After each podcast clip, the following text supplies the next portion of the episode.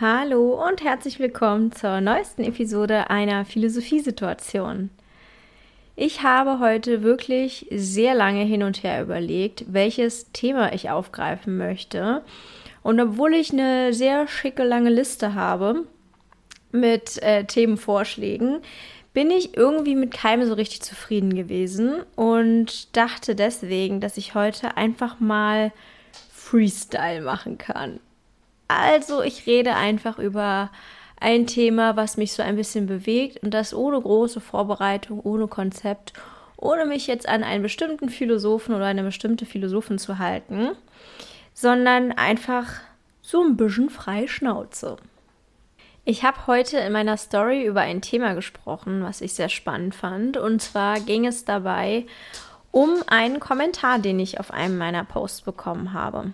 Und zwar ging es in dem Post darum, ob man, wenn man bestimmtes Verhalten kritisiert, wenn man toxische Männlichkeit kritisiert oder wenn Leute diskriminierend sind, ob man dann wirklich immer darauf aufmerksam machen muss, dass es ein Mann ist. So nach dem Motto, muss man daraus immer so ein Geschlechterding machen. Ähm, und darauf habe ich einen Kommentar bekommen von einer Person, die meinte, ach, herrlich, wie unaufgeregt. Das ist ja mal ein wirklich guter, sachlicher Text. Kennt man ja so von anderen ähm, Profilen gar nicht oder irgendwie so in dem Stil. Also auf jeden Fall ging es darum, dass ich einen sehr sachlichen, nüchternen, feministischen Text geschrieben habe und die Person das gelobt hat. Nun hat sie das aber nicht nur gelobt, sondern auch sehr stark im Kontrast zu anderen Texten, beziehungsweise anderen Feministinnen, anderen Content, anderen Plattformen, anderen Debatten, was auch immer, gesetzt und mich quasi gelobt, indem sie diese ganzen anderen Personen abgewertet hat. Und zwar war diese Abwertung auch nicht im, naja, es gibt ja auch solche Feministinnen, sondern im Sinne von, das ist ja mal eine erfrischende Ausnahme. Normalerweise ist das ja immer so und so. Das heißt, ich wurde nicht äh, nur als ein Positivbeispiel hervorgehoben, sondern auch als ein sehr rares Positivbeispiel. Ich habe dabei tatsächlich sofort äh, etwas Bestimmtes im Kopf gehabt. Auf Englisch nennt man das äh, Not Like the Other Girls. Ähm, das ist ein Phänomen, welches beschreibt, wenn Männer Frauen das Kompliment, in Anführungsstrichen Kompliment machen, dass diese ja nicht so wie andere Frauen seien und das eben positiv meinen. Das heißt, sie sagen, du bist was Besonderes, du bist irgendwie ähm, von deinem Charakter her super ungewöhnlich auf eine gute Art und Weise und du hebst dich von anderen Frauen ab. Und das gilt in vielen Filmen, aber auch im Privaten für sehr viele Leute als ein extrem großes Kompliment. Und dahinter steckt eine sehr sexistische Denkweise, die die meisten Leute, glaube ich, gar nicht richtig begreifen, wenn sie dieses Kompliment sagen oder hören. Wenn ein Mann oder auch eine andere Person zu einer Frau sagt, du bist nicht wie die anderen Frauen, dann möchte der Mann damit eigentlich etwas Positives ausdrücken, nämlich dass er die Frau als was sehr Besonderes wahrnimmt. Das Problem ist dabei jedoch, dass er gleichzeitig impliziert, dass Frauen generell nicht so toll sind dass Frauen generell nicht so tolle Eigenschaften haben, dass sie vielleicht langweilig sind, dass sie nervig sind, dass sie keine coolen Hobbys haben, dass sie sich normalerweise nur für dröge Dinge interessieren, dass sie inkompetent sind, dass sie ähm, für bestimmte Themen sich nicht interessieren, für die man sich interessieren sollte und so weiter und so fort. Das heißt, dieses vermeintliche Kompliment, was man der Frau in dem Moment macht, ist darauf beruhend, dass man sie als eine Ausnahme wahrnimmt, im Prinzip als eine Ausnahme von ihrem Geschlecht, was wieder so viel bedeutet wie, sie hat eigentlich eher männliche Eigenschaften und das wird als etwas Gutes wahrgenommen. Man kennt es aus Filmen sehr häufig, dass dieses Kompliment, du bist nicht wie andere Frauen, häufig CIS-Frauen bekommen, die sehr hübsch sind, aber gleichzeitig sehr viele männliche Eigenschaften und Interessen haben.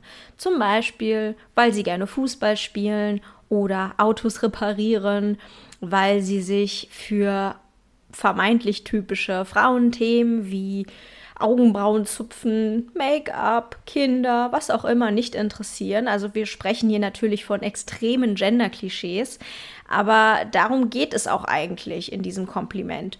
Du bist nicht das, was ich in meinem Klischeedenken mit einer Frau assoziiere, sondern eher mit einem Mann in einem Frauenkörper, in einem attraktiven Frauenkörper. Und das sehe ich als etwas Gutes an und möchte es dir sagen. Die Autorin Gillian Flynn hat in ihrem Buch Gone Girl den Begriff Cool Girl Phänomenon dafür geprägt.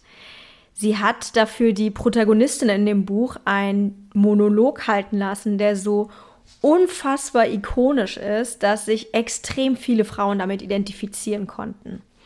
Sie beschreibt da drin, was ein sogenanntes Cool Girl ist und sagt im Prinzip, dass es eine Art Fantasie von hetero-cis-Männern ist, wie eine Frau zu sein hat, im, damit sie als eine Art Traumfrau wahrgenommen wird.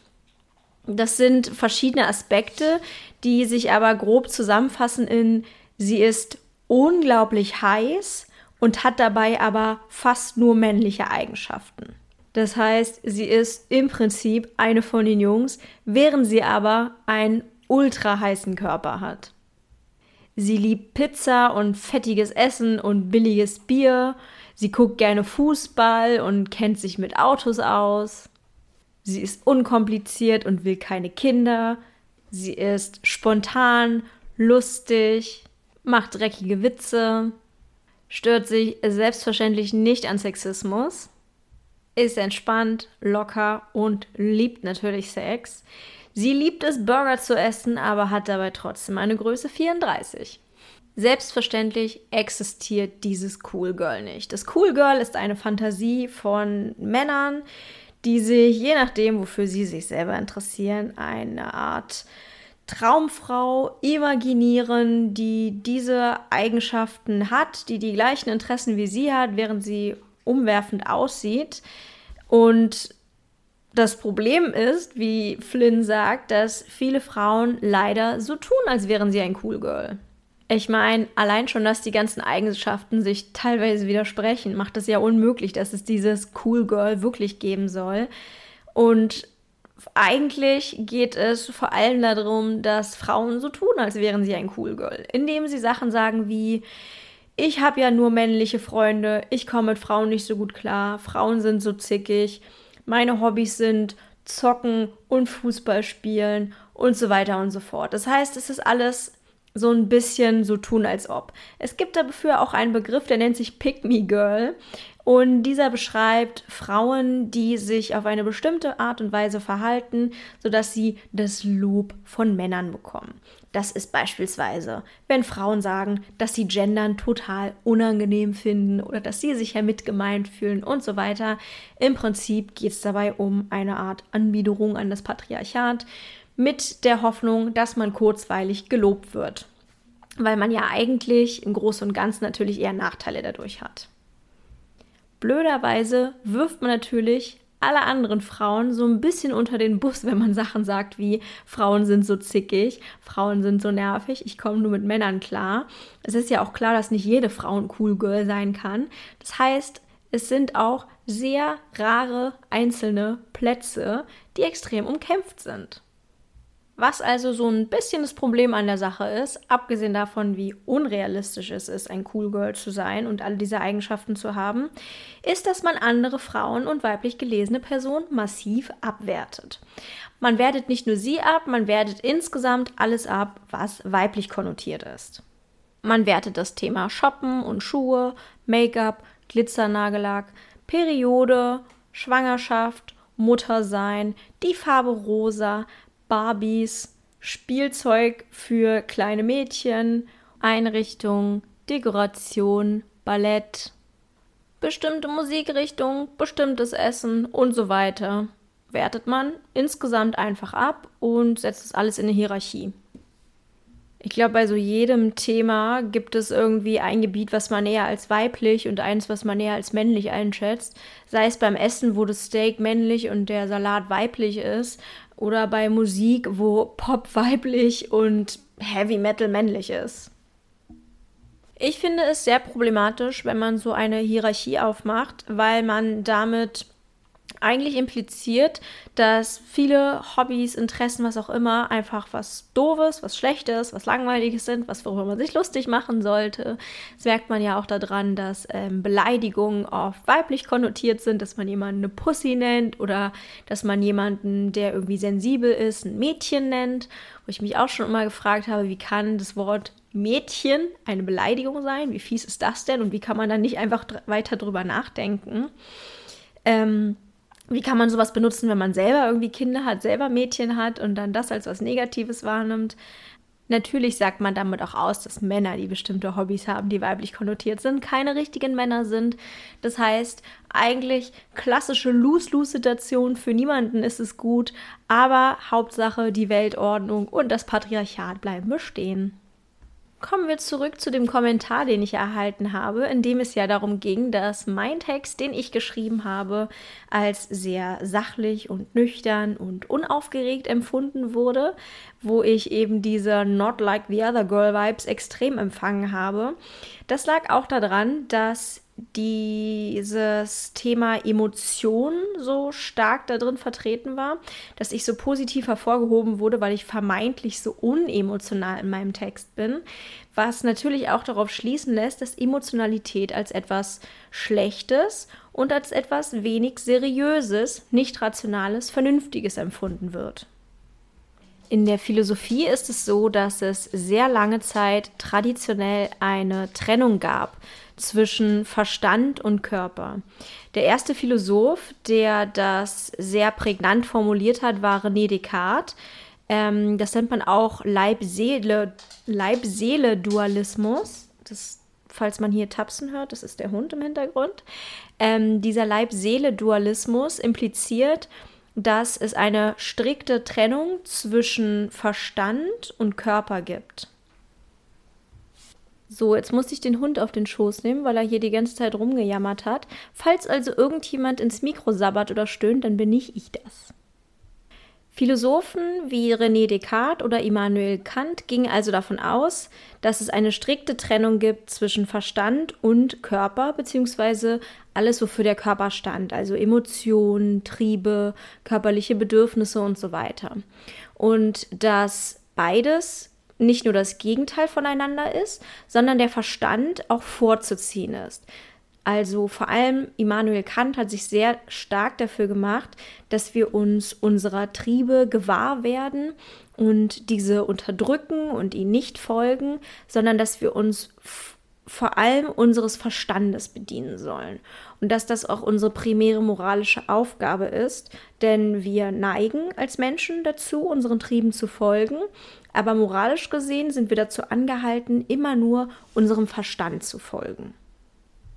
Viele Leute denken ja, dass Philosophie mit unserem Alltag nicht besonders viel zu tun hat, aber tatsächlich haben die Schriften von Philosophen unser Weltbild und unsere Gesellschaft massiv geprägt, denn dieser Gedanke, dass es einen massiven Unterschied gibt zwischen Verstand und Emotionalität bzw. Rationalität und Emotionalität und dass beides sich ausschließt, ist immer noch extrem präsent in unserer Gesellschaft. Viele Leute denken, dass wenn man Emotionen zeigt oder überhaupt emotional ist, dass das ein Anzeichen dafür ist, dass man nicht vernünftig ist, dass man nicht vernünftig agiert. Vor allem in politischen Debatten und so weiter gehen Leute oft davon aus, dass Emotionalität ein Anzeichen dafür ist, dass jemand nicht rational ist. Das ist aber gar nicht logisch, denn Emotionen können durchaus sehr rational sein. Sie sind es auch häufig. Zum Beispiel, wenn mir jemand auf den Fuß tritt und ich schreie oder weine vor Schmerzen, dann ist das rational. Dann gibt es nämlich eine Grundlage dafür, es ist also das Gegenteil von irrational. Wir können einen validen Punkt haben, wir können vernünftige Sachen sagen und logisch fundiert argumentieren und dabei trotzdem emotional sein. Das schließt sich nicht aus. Man hat das sowohl in der Philosophie als auch in Naturwissenschaften wie der Biologie auch durchaus schon verstanden. Also in der Biologie würde kein Arzt, Ärztin zum Beispiel mehr davon ausgehen, dass es zwischen dem Gehirn und dem Körper keine Verbindung gibt. Also viele, viele psychische Probleme beispielsweise wirken sich körperlich aus. Und es ist eigentlich vielmehr eine Symbiose zwischen den beiden Dingen, auch in der Philosophie. Leider hinkt die Gesellschaft ja sehr häufig der Wissenschaft massiv nach und von daher ist der Irrglaube immer noch extrem vertreten, dass Emotionalität und Rationalität eben das Gegenteil bedeuten. Und so kommt auch ein Kommentar zustande, wie er unter meinem Post stand, nämlich, dass mein Text ein guter Text ist, weil ich ihn sachlich und nüchtern geschrieben habe, weil ich mich auch wissenschaftlicher Elaboration bedient habe, also einen bestimmten Duktus eingehalten habe. Und das sind alles Eigenschaften, die man traditionell eher männlich konnotiert. Also die, diese Vorstellung davon, dass erstens die Vernunft das Bessere ist zwischen Vernunft und Emotionalität, ähm, ist auch immer sehr stark daran geknüpft gewesen, dass vor allem Männer rational sind und dass vor allem Männer ähm, diese sachlichen, ruhigen Eigenschaften haben und Emotionalität und Hysterie und Aufgeregtheit und Schrillsein und so weiter eher weiblich konnotierte Eigenschaften sind bei den Umfragen zum Triell, das gerade stattgefunden hat, also zwischen Scholz, Laschet und Baerbock, hat man auch sehr schön gesehen, wie die Kompetenz der einzelnen KandidatInnen eingeschätzt wurde. Und Baerbock war da durchweg auf dem letzten Platz meistens. Sie wurde zwar als sympathisch eingestuft, aber nicht als kompetent. Und ähm, aus meiner Perspektive lässt sich das nicht aus ihren Inhalten oder aber aus einem Vergleich mit Armin Laschet, der nun wirklich leider überhaupt nichts drauf hat, ableiten, sondern eindeutig aus ihrem Geschlecht. Das heißt, dass diese Person, die mir das vermeintliche Kompliment gemacht hat, ähm, eigentlich sich darauf berufen hat, dass ich bestimmte Eigenschaften in diesem Text verkörpert habe, die als männlich und daher besser wahrgenommen werden. Die Person hat die Worte männlich und weiblich überhaupt nicht benutzt. Aber man kann eben das sexistische Hintergrundrauschen unserer Gesellschaft nicht ignorieren. Wir leben ja nicht in einem luftleeren Raum, wir leben nun einmal im Patriarchat und dass bestimmte Eigenschaften und Charakteristika nun mal als weiblich bzw. männlich gelten, kann man einfach nicht negieren. Das heißt, vor diesem Hintergrund ist es eindeutig, dass in dem Moment etwas gelobt wurde von mir, was sich im Kontrast befindet zu dem, was man als typisch weiblich bezeichnet. Und ich behaupte jetzt auch einfach mal, dass die Person, als sie andere Feministinnen schlecht gemacht hat, sich auch primär auf Feministinnen bezieht, die weiblich gelesen werden. Dass ich also mit meiner Art, mit meinem Feminismus mich positiv davon abhebe, weil ich eben vermeintlich nicht so emotional aufgeregt, was auch immer bin. Von daher kann ich diese Worte, auch wenn sie möglicherweise positiv gemeint waren, definitiv nicht als Kompliment annehmen, sondern sehe sie eigentlich tatsächlich sogar als Mikroaggression. Und zwar als eine sexistische Mikroaggression. Mikroaggressionen sind bestimmte Aspekte von Diskriminierung, die oftmals sehr klein sind, subtil sind, in vielerlei Hinsicht sich auch erst einmal als Kompliment lesen, Sowas wie zum Beispiel, wenn man ähm, Menschen, die nicht weiß gelesen werden, dafür lobt, dass sie so gut Deutsch sprechen, auch wenn sie vielleicht in Deutschland geboren sind. Es mag dann vielleicht als Kompliment gemeint sein, ist aber einfach nur Othering und das wird einem sehr bewusst, wenn die Person nämlich einfach zurück sagen würde, ja, sie sprechen auch gut Deutsch und die weißgelesene Person dann denkt sich, hä? Natürlich spreche ich Deutsch, warum sollte ich denn nicht gut Deutsch sprechen? Dann wird die Absurdität der Situation klar und dann wird auch klar, warum es einfach falsch ist, so etwas zu sagen. Und ich empfinde eben auch dieses ähm, Kompliment, dass ich mich vermeintlich abhebe von anderen weiblich gelesenen ähm, Personen bzw. feministischen MitstreiterInnen als sehr kränkend. Nicht nur ihnen gegenüber, sondern auch mir gegenüber. Denn ich möchte nicht, dass eine Bewegung und ähm, vor allem auch mein Geschlecht beides ähm, insgesamt als etwas Negatives wahrgenommen wird und ich ein leuchtendes Beispiel bin, wie man es anders machen kann. Das finde ich kränkend und ich möchte auch nicht anders sein als andere Frauen oder andere Feministinnen. Ich bin genauso toll oder doof wie die und ich bin keine Ausnahme. Ja, ich glaube, das ist ein klassisches Beispiel von ähm, einer Situation, die von der Betroffenen als unangenehm empfunden wird, wo die andere, also die Person, von der der Kommentar kam, wahrscheinlich sagen würde, Hö, nichts darf er mehr sagen, es war doch nur ein Kompliment und so weiter. Aber ja, man muss eben auch die Dinge zu Ende denken. Und nur weil man meint, dass etwas positiv ähm, vom Ursprung her sein soll, kann man nicht davon ausgehen, dass es auch positiv ankommt. Man muss, wie gesagt, zu Ende denken. Und wenn ich sage, du bist nicht wie die anderen, dann meine ich, und das, und das positiv meine, dann meine ich, dass alle anderen doof sind. Und das kann es ja irgendwie nicht sein. Ich finde auch nicht, dass es nur eine richtige Art gibt, sich mit sozialen Bewegungen auseinanderzusetzen. Also das mag vielleicht irgendwie klassischerweise so sein, dass Leute denken, das Einzige, was man ernst nehmen muss, sind ähm, staubtrockene Texte, die in irgendeinem Buch abgedruckt sind. Aber ich persönlich finde die Vielfalt eigentlich das Schöne. Und ich finde nicht, dass man immer nur nüchtern schreiben muss, sondern man kann auch irgendwelche Kunstprojekte umsetzen oder Lieder schreiben. Man kann ähm, witzige Stories aufnehmen oder ähm, polemische Bühnenshows planen. Das ist vollkommen egal. Das eine ist nicht irgendwie ernstzunehmender als das andere. Und vor allem muss auch Feminismus nicht immer nur wissenschaftlich sein, um ernst genommen zu werden. Also ich weiß, dass viele Feminismus ähm, wissenschaftlich gesehen sowieso nicht ernst nehmen. Viele PolitikerInnen sind ja dafür bekannt, dass sie sich über Gender Studies lustig machen oder schlimmer noch äh, fordern, dass diese abgeschafft werden, weil sie eine Verschwendung von Steuergeldern sind.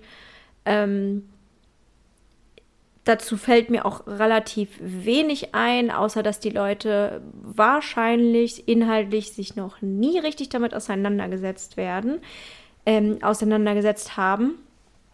Aber so oder so muss Feminismus trotzdem nicht immer wissenschaftlich sein. Ich persönlich finde die wissenschaftlichen Aspekte am spannendsten. Ich kann damit am meisten anfangen. Ich kenne mich damit auch am besten aus. Und mein Ding ist es eben, trockene Texte zu schreiben, vielleicht hier und da verseht mit einem kleinen Witz.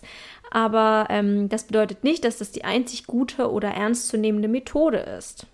Tatsächlich glaube ich sogar eher, dass es eigentlich alles braucht, also dass es ähm, Intellekt und Aktion braucht. Also ich weiß nicht, wie ich das anders ausdrücken soll, aber die Johnny, was machst du da? Also die Suffragetten zum Beispiel haben ja auch ähm, um ihre Forderungen des Frauenwahlrechts durchzudrücken, äh, Schaufenster eingeschmissen.